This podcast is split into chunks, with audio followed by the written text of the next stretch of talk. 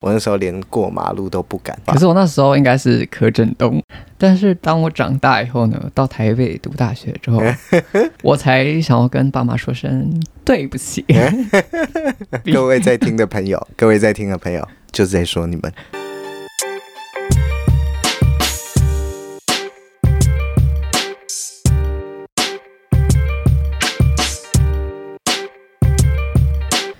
什么球我都接，什么任务我都 play。你现在收听的是《林森难以理解》，我是 Lucian。我是郭，今天要聊的是那些我在成长过程中才了解的事。等一下，我为什么突然就我就想说 接进去了？没有，因为我想说这样很好笑啊。好啦，但我还是要说，今天录音的日期是二月三号，二月二号，二月二号，录音的地方是林森南路。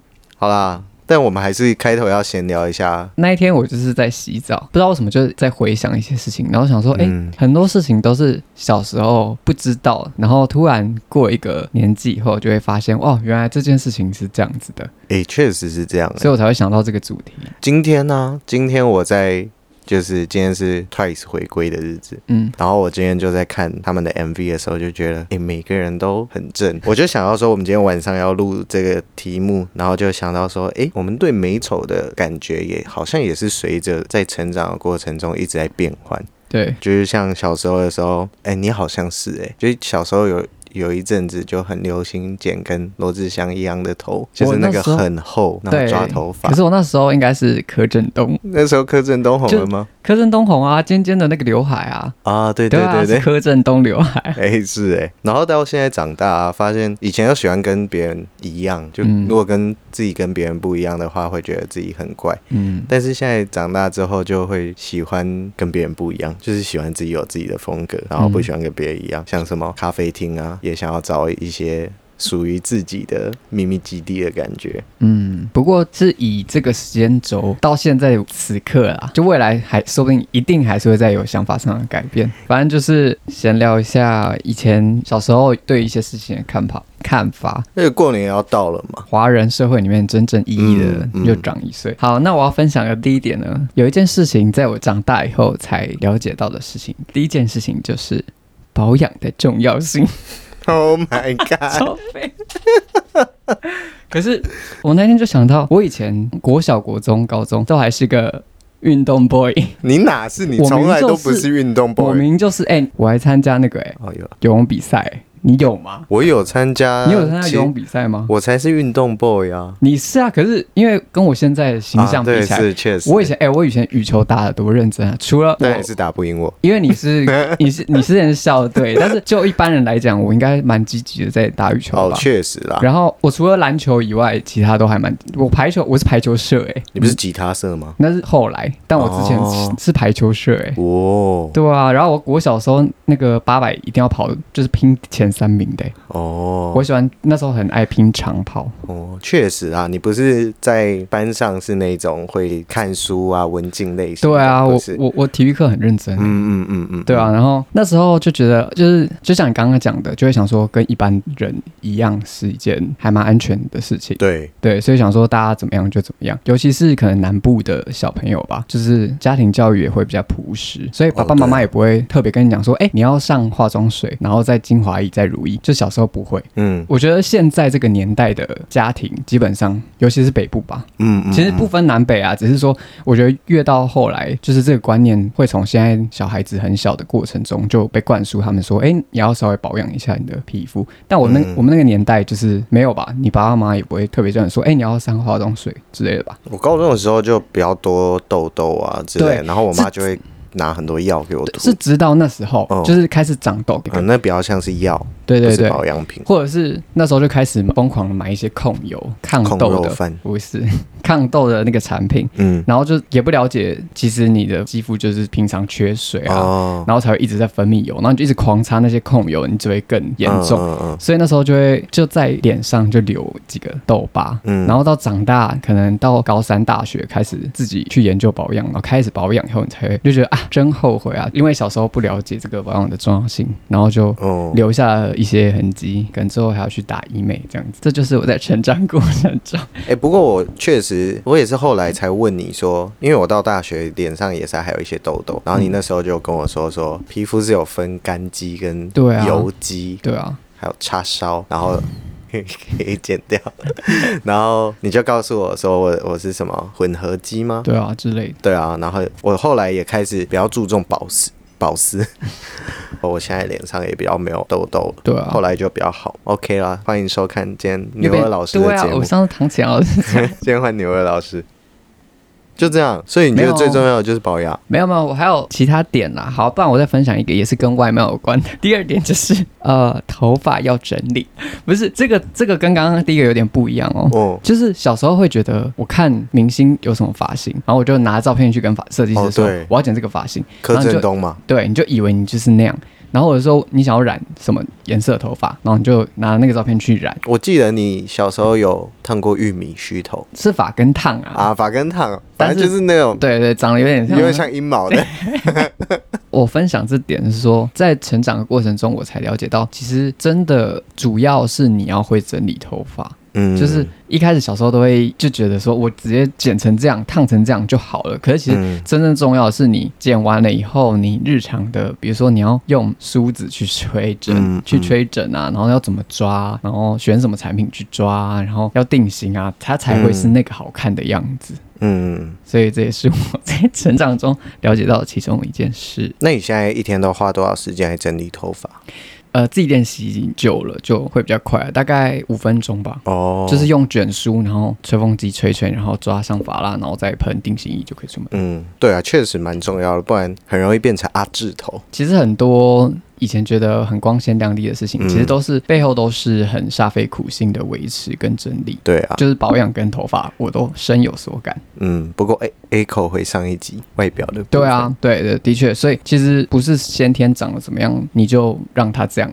对啊，其实那些后续的保养跟维持都是很重要的。哎，那你刚才说了这两个都比较像是外表类的东西。嗯，那你觉得它有带给你什么样的？不要说收获，就是有什么样不一样吗？就是你开始注重了这些这两个点之后，就是会自己越来越有自信啊，然后会比较，而且你在这个过程中，你就会更了解自己。比如说你的肤质是怎么样，你要怎么照顾它，你的皮肤才不会突然劈削。然后或者是你的头发是什么样子的属性，也就是它是硬的还是软发。然后你你也会比较知道怎么照顾你的头发跟整理你的头发，还要找到适合你自己的发型啊。就其实有些明星留那样子是很好看，没错。可是现在的我看那个照片是会想说，哦，如果我要用这个发型，我要怎么维持？嗯，然后它适不适合我的脸型啊，等等的。就是看似这两个分享很肤浅，可是其实就是很多事情是经由你自己努力，然后了解自己去营造出来的啊。嗯嗯嗯，这是我长大以后才了解的事情。小时候都会觉得那个是一触即成的事情哦，但其实这是一个过程。那要不要换你分享几个？我就是一个心路历程，太好笑的部分比较少。我对我自己的认识，就是我这几年开始会回想以前小时候的自己，然后也会去问我身边的一些朋友。嗯，我小时候。就是一只猴子吧？对啊。谢谢。没有啊，那时候大家都是啊。我刚刚直接说，没有我，我是相对来说比较比较猴一点对，活动力比较强一点。不止高中啊，国小、国中、高中，我都是属于比较比较叛逆，会很多出逃。嗯，就想要做一些创新的事。对，很想要做一些创新的事。对啊，我的我那时候的人设就是这样。如果认识我的都应该都知道。嗯，然后就是停不下来啊，就是动来动去，就是用衣服把女生的头套进去啊。哪有？有我。发誓你是女生吗？是你吗？我我看到啊，这有关到你连 都有套过。啊，我们上个礼拜还是一起去喝酒啊，很好啊。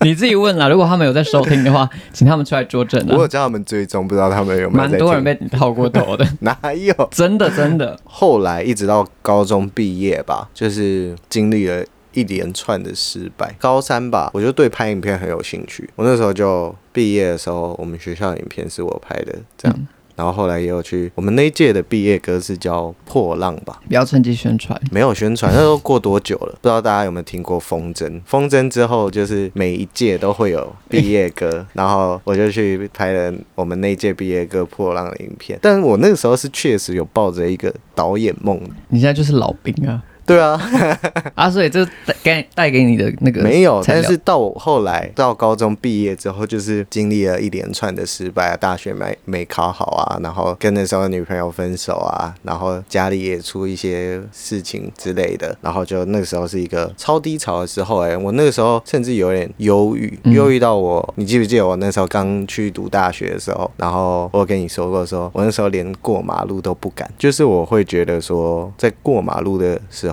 所有的目光都在我身上。聚光灯效应，对，只对那类的，然后就会很焦虑到不行，然后所以带给你你了解到没有我，然后我后来就觉得说，干这样我人生也太落塞了吧，嗯。然后我就开始看书。基本上我高中前我是除了那种科幻小说之类的嗯漫画。哦，对啊，漫画我我小时候超爱看漫画，嗯。我根本就是我们班的漫画大户。嗯。然后我就开始，因为我就是比较理性嘛，就我很想知道到底是什么让我这么落塞，嗯，所以我就开始去看一些商周、商业周。天下文化，对你现在不要盯着我的书柜看，然后一些研究啊，你一直对我的书柜很有意见，从大学的时候。这都是我不会看的书啊。但我会开始看书的契机，是因为我在大家都会在那个嘛社群媒体上看到一些文章分享，嗯，但我就觉得那些文章都很片段，嗯。就我看了一篇，但可能没有得到什么结论。嗯。但如果相对看书的话，它是一个比较有脉络性，嗯。就你可以知道从头到尾，嗯。知道这个理论、这个想法、这个 insight 到底是从哪里来的，为什么会这样来。所以我后来就蛮常看书的吧，不过我就看一些比较理论性的，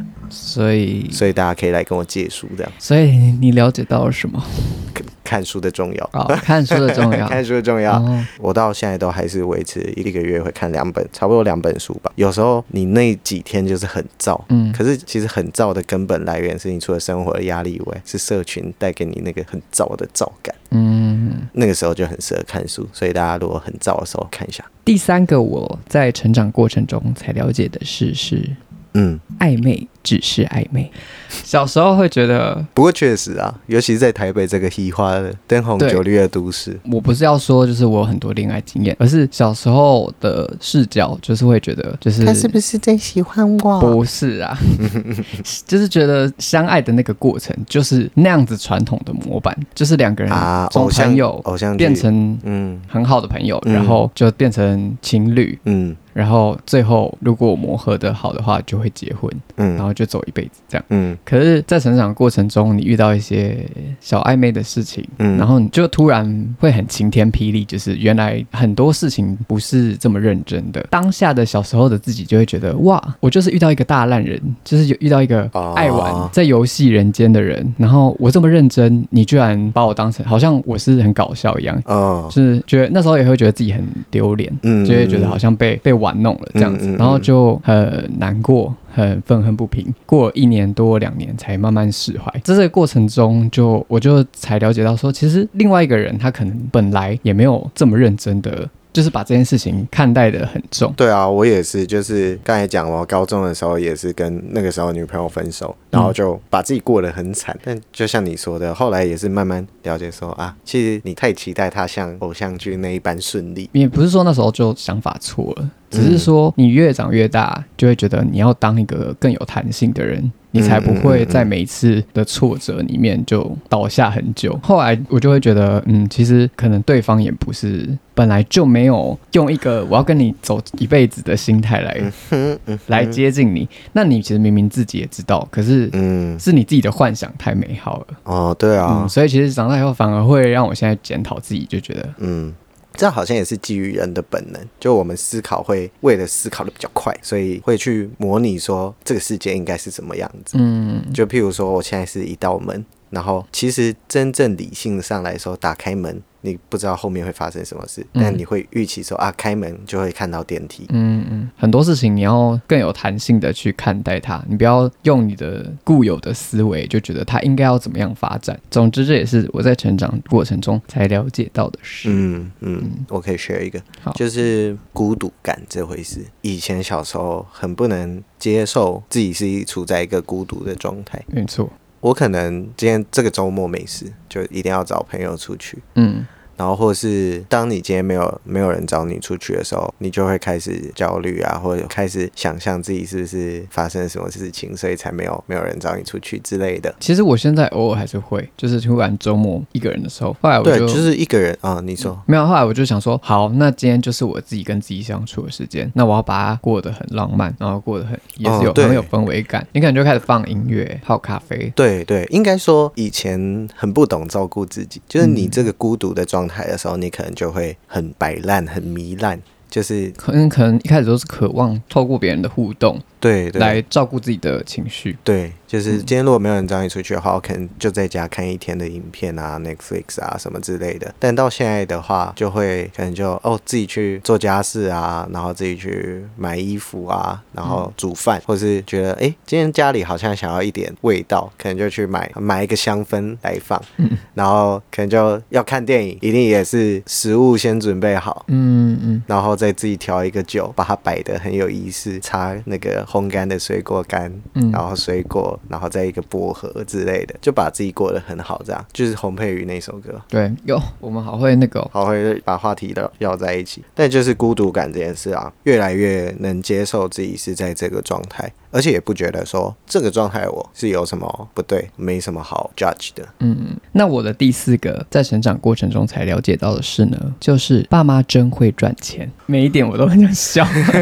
没有，可是我是很认真的，因为我其实有认真思考那个背后的。我我也我也可以理解，我现在每就是每一次跟我爸妈讲完电话。我说我我现在努力赚钱，我现在还是一个买不起房子的人，不像你。对啊，就当然时代也有差啦，时代背景有差。只是我那时候就是想到这一点的时候，我是想到小时候我爸很爱问我的问题，就是说，嗯，你觉得你以后出社会你可以赚多少钱？你第一份工作你可以赚多少钱？我爸是一个比较严肃，呃，在这个方面他比较务实的人，所以他很常跟我聊一些经济投资。的这种，那他有看天下初刊的书吗？应该会吧。然后他小时候就很爱问我这个问题，那你回答多少？对我那时候就想说，哦，我就自己预估了一个值，然后我就说应该三万多吧。你那时候就回答三万多，三万五吧，我记得。我那时候我记得我可能跟他们说一个很高的数字吧。我没有这么好高骛远，因为我我也有，我小时候也是一个比较务实的人哦，被我爸影响。反正那时候我就想说，我按照我这样子的，就是模式，一就是一步一脚印的模式，因为那时候还蛮认真读书的，嗯，爸就会觉得那差不多做一个稳定的工作也是这个薪水。然后那时候我还说我会一个月给他们多少钱，忘记了。而且是很高的这金额，我说一个人可能给你们多少七千之类，就已经减一减。他们说你这样减完，你不用，你如果没住家，你不能生活。对，然后那时候就会觉得不会啊，我觉得这就是很预期中会发生的事情。嗯嗯。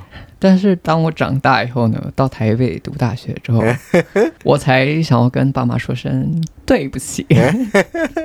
对啊，那时候就还是是那时候啊，就是到现在，你就会觉得我还没脱离爸妈的安全网。再联想到我妈可能二十五岁就已经生我了。对啊，我我每次跟我妈讨论这件事，都说：“哎妈，你几岁生我？”然后她就说二十几岁。对，然后我们想说啊，我们这个时候我连自己都养不起了，更何况是养两个小孩、三个小孩。之类的，对啊，对啊，然后我就觉得爸妈还真会赚钱，这是确实啊，对啊，就是一个反思啊。不过我觉得他们他们可以成为这样子的人，某方面是因为时代的红利，赚钱的的时代就刚好是一个台湾经济起飞的时代。你说烟角木吗？对啊，台湾前烟角木没有啦，改革开放 是没，但跟着有吉田。但我觉得这个背后还是有一个那个年代的价值观是很务实的啊。对，他们拿到的薪水就是寄回。回家就是想办法成家立业，然后没有这个，你看我们。就算过得这么务实，也赚不了他们钱，也没有像他们那么好用哦。是没错，可是我觉得至少跟我们现在的生活比，我们现在是更注重于个人的，嗯，就是享乐主义还是蛮高的。就是我们有一大部分的金钱还是花去他们那个时候根本不会花去的地方。对啊，不过某方面也是因为我们这个时代就是注意力比较容易被吸走，太多他们那时候会吸走他们注意力的可能就只有电视台、哦，对啊。但我们现在真的是广告无所。不在。然后社群就看大家去哪里玩，去吃什么东西，你对啊，那同才都在干嘛，你就很难不被影响。对啊，是没错啊，但也是爸爸妈妈这样子辛辛苦苦的对啊付出，才能帮我们提供我们一个这么舒适的对啊成长环境。不过我有想到，我在成长中过程中发现一件事是，以前的我很完美主义。我觉得这个完美主义某一方面就是在我们这个时代，因为社群太发达，都想要表现自己完美的一面，在这个过程中就会自己就那个完美主义就会开始形成。嗯，然后我也是一直到这几年嘛，才意识到说，哦，我自己很不能接受失败。我今天如果要做一件事，我可能会给他一个 round down，但是今天如果有一件预期之外的事发生，我可能就会很慌。嗯很慌张。成长过程中发现说，自己这样真的是会让自己心很累。嗯，嗯，这跟爸妈很会赚钱有什么关系？马克吐温就说，缺乏钱财是万恶的根源。所以现在我们就是这跟刚刚又对不起有什么关系？一个乱接。我下一个就是跟你也有一点关系，就我们刚大学刚毕业的时候，我们那时候不是一起租一个家庭式的这样。然后你记不记得说，我们有一次，哎，那个时候交屋了吗？没有，就是来看房啊，就是来看房，然后就是这边对，然后我们就看完房，然后就下楼，是吗？还是我们在等房东？我们在等房东，还没看。好，我们在等房东，反正我们就是在一楼，嗯然后就就一个阿姨，嗯，突然骑脚踏车经过我们，是走路吧？是走路吗？我走路吧？完了，我活在那个幻想世界。走路。好啦，走路啦，走路或骑脚踏车，嗯，然后他就经过我们，然后就突然跟我们两个搭话，哦弥陀佛。不是那个阿姨，不是阿弥陀佛那个阿姨，no，但他也是宗教类，但是他他就看着我们两个，没有，他有发一个啊佛他就发佛经？嗯。说要跟我们结缘，嗯嗯。然后突然就盯着我们两个人看，一阵沉默之后，然后他就指我说：“你没智慧。”那时候是完美主义的嗯嗯嗯，所以你就所以我就一直听听到他要对我说的话，就是他指责我，然后说你没智慧。可是反正他说你没智慧，可是他后面有接一句说你有什么，但你没有智慧。然后我有什么，可是我没有什么。对，嗯反正我不知道他称赞我什么，我不记得，但我就一直记着他对我说我没智慧这件事。嗯，我根本不知道智慧是什么，对我来说，我的理解就是笨。对，就是他在说我笨。嗯，但是我去后来就去开始查说什么是智慧，什么是道理之类的。然后而且他甚至是一个完全素未谋面的人。然后他一直看，他就是先盯着我看。嗯，再讲这句话，我就觉得特别有说服力，就是好像这个阿姨有看穿了看到了，把我的查克拉都看光了，嗯嗯她可能白眼之类的，我我封着体内的尾兽没有啦。从上面这段谈话的确是没什么智慧啊。我后来就了解到说，其实如果从佛教的观点来看，因为他毕竟发给我们佛经嘛，嗯所以我就想要好好来查一下佛教的智慧到底是什么？啊、嗯。在佛教里面，还要说人生疾苦，你要在这个轮回里面不断不断的修行，不断不断去找到你的智慧。嗯。我搞得很像那个佛教电台，没有没有，我只是说佛教的观点，一直到你修炼了所有，把你的苦难该受的苦难都修完，那个时候你就会才会去极乐世界。然后这个一直到就是前一年吗？就是我奶奶过世的时候，不是都会帮她念佛经嘛？然后佛经的最后一句话，我那个时候真的是看到，我忘了内容，反正他是说人生都是苦难，愿你这一生已经受完苦难了，然后可以来生不要再轮回，可以成功的去极乐世界这生。然后就哦，听到那个时候又是那个那个场合，突然顿悟了什么，然后就开始爆哭。可能智慧就是。你在面对这些苦难的时候，去怎么解决的那个解决之道。所以我现在在面对困难的时候，我都是这就是苦难，我就是来修炼的。可是你今天刚骂我脏话，我那我骂你脏话，你自己去看。你把你加班的苦苦难归罪到我身上啊，你就继续轮回吧。完了，难怪说你没智慧啊，他到底说你什么啊？我很好奇我。根本就忘了。我就忘记的是一个智慧啊。诶，真的诶，通常譬如说你今天被骂，那个时候你是受到苦难的第一支箭，但是通常你会感受到痛苦，你会感受到烦恼，是因为苦难的第二支箭。我今天被批评了之后，我会开始想说，为什么会被骂？哦我是不是哪里做不好？是你自己刺向你自己。对，那个就那个是第二支箭。那更何况现在因为社群啊，或是生活上越来越复杂，所以不止第二支，可能就第三支、第四支，你就会开始一直刺向自己。但通常你被刺向第一支箭的时候，大概十，我就忘了，反正有科学统计，嗯大概十五秒的时候，痛苦的感觉会因为你前额叶分泌激素，嗯，然后就让你忘掉那个痛。所以你就你说说，所以你今天你要把握黄金十五秒。没有错，就是你今天像我今天骂你的时候，你就要冷静，从一数到十五。然后说好，忘记了，对对对对对对。我要去做别的事了。对对对，我自己也是还在体会这个道理中啦，我自己还完全做不到。那我还有第五点，我的第五点在成长过程中才了解的事呢，就是嗯好朋友之间的关系。，Oh my God，你是在针对我吧？来，一、不是二、不是三、四、五、六、七、八、九、十五，好，忘记了，，我忘记是好朋友了，忘记了。就是小时候可能面对一些友谊上的争执啊，嗯，你就是把朋友看得很重，就是你小时候会因为你朋友一个小举动，然后你就会哦。对啊其实真的那时候可能也太闲吧，反正小时候遇到一些争执，你想很多，然后你就会试着很用力的去解决。嗯，你可能就会起争执啊，然后吵架啊。但长大以后，就会理解到说，每个人都有自己的情绪。那一天他可能状态刚好不好，所以就会选择说，哦，那我发生争执的当下，可以先让对方都沉淀一下，然后就会选择，因为以前就会吵起来嘛，然后现在就、啊就会在第一个时间想说，哦，好，那让你想一想，让你沉淀一下，嗯我不打扰你。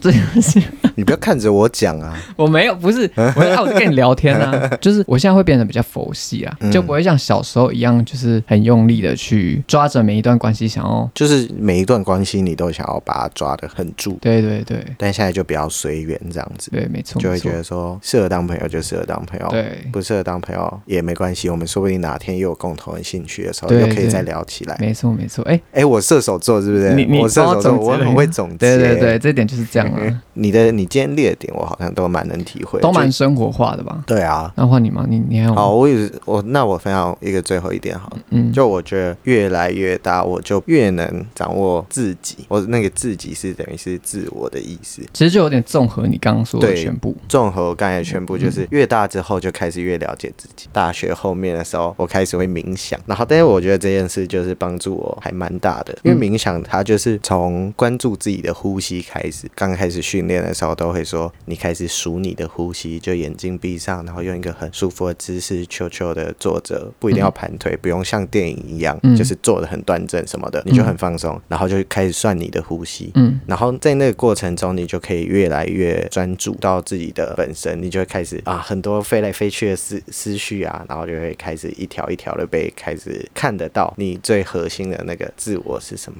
可能比较容易达到所谓的心流的阶段。在那一段心流的期间，你其实是心无旁骛的在做一件事，嗯。那就是心流，嗯。就是可以很心无旁骛的在做一件事。嗯，那我觉得越来越大，就越能掌握到自己的这个状态。我觉得这也是某种程度的成长，就是我知道怎么样去排除自己负面的状态。那我要分享附加的一点。好啊，我觉得你今天都很生活化。最后一点就是成绩不代表一切。呃，我国小、国中的成长过程中，我都是班排前三。不瞒你说，到国中，哎大家不要忘，他是他是歌唱比赛冠军，好法根糖有汤是法根糖。谢谢大家。嗯我爸妈看我在读书、嗯是可以认真，然后考到好成绩，他们就会更督促我这件事情。那我也觉得，哎、这好像就是我擅长做的事情，我就很想努力把它做到最好。嗯然后就会觉得这件事情很重要，所以到高一的时候，我还是觉得这件事情很重要，会觉得压力更大，因为我们的学校是有高几率会考好大学的嘛，我就会把那件事情看得很重。进到我们学校以后，才发现说哇，大家都很会读书，又很会玩。我们那时候学校是理工科很强的学校，嗯然后我每次数学跟化学可能都要重考，然后你就是那种你就是重考，暑假去寒假去重考，还玩的很爽的那种类型。没有，我那个时候的策略就是，我一整学年我就是考一次，考一次就是考重考。考，因为重特别简单。对，特别简单之外，我就读那一次就好，我就不用读前面三次。你就是那种小聪明。我那时候因为有一个营队是要先报名的，啊，然后我就跟班上的朋友一起报名了。是我有跟你一起去的呢？不是不是哦，不是高一，然后我数学要重考，那个日期刚好卡在那边，我接到通知数学 要重考，我爆哭哎、欸！就那时候就把这件事情看得很重，然后到高二的时候，我又就是想说，大家都说三类比较嗯嗯。考学测比较好考，嗯。因为读的东西又比较难嘛，嗯。我就硬是选了三类，嗯。明明自己就是文科，然后硬选三类，然后嗯。后来高二一上考第一次就知道哦，好，我真的没办法。从那时候开始，我就想说，好，这件事情好像也没有那么重要。啊高二开始，那个升学压力又来了，因为那个真的很认真在准备，然后第一次段考还考成那样，然后想说，好吧，算了，那真的不是我。而且我们是升学学校嘛，所以那考试的题目都我觉得都很难。对啊，就是化学啊，那数学真的是。我觉得我们那个考试是有有及格的，可能就对对对，有些事情就是你再怎么努力，因为我第一次段考我还是很努力啊，没有办法达到跟别人相同的水准。很棒哎，你就被第一支成绩不好检射到了。然后后来那个，对我十五秒内就把它拔出了。后来就是那个自修时间都在躺在走廊上，直接，然后教官来的时候刚刚跑进来，就变成这样的学生了。然后没有主要很赞，无为无为。对啊，不是主要后来，其实我觉得那个歌唱比赛有影响我啊。怎么说？就是小时候就只是觉得我很喜欢唱歌，嗯，然后其实也觉得那只是兴趣，因为偶然被朋友一起拖着去比赛，然后就想说，哎。为什么突然变成就是几百人当中，嗯嗯嗯，居然做这件事情没有那么夸张，做这件事情居然可以得到一个肯定，然后那时候就会想说，嗯，那成绩也不是我唯一能把握的事啊，嗯，然后后来我就想说，好吧，考到一个我有兴趣的科系就好了。对啊，成绩跟收入跟你的成功是不成正比的。各位，你从小到大的同学里面，现在赚最多钱的。都是那些八九朋友，是吧？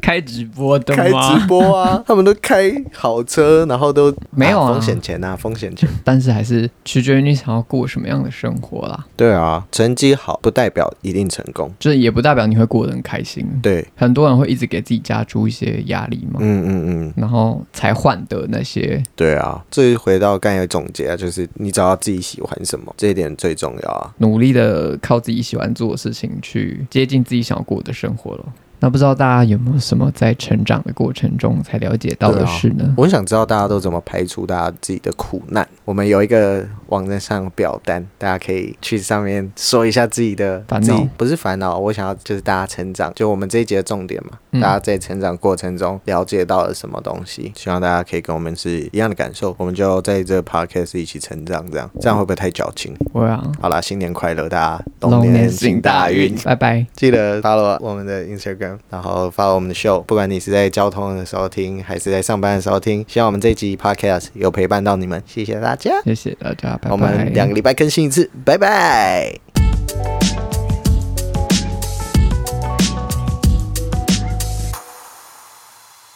但是我现在看到那里有一只蚊子，好像打碎了，打到了，太强了吧？然后录音的地方是林森哪一理解？女生南路。在干嘛？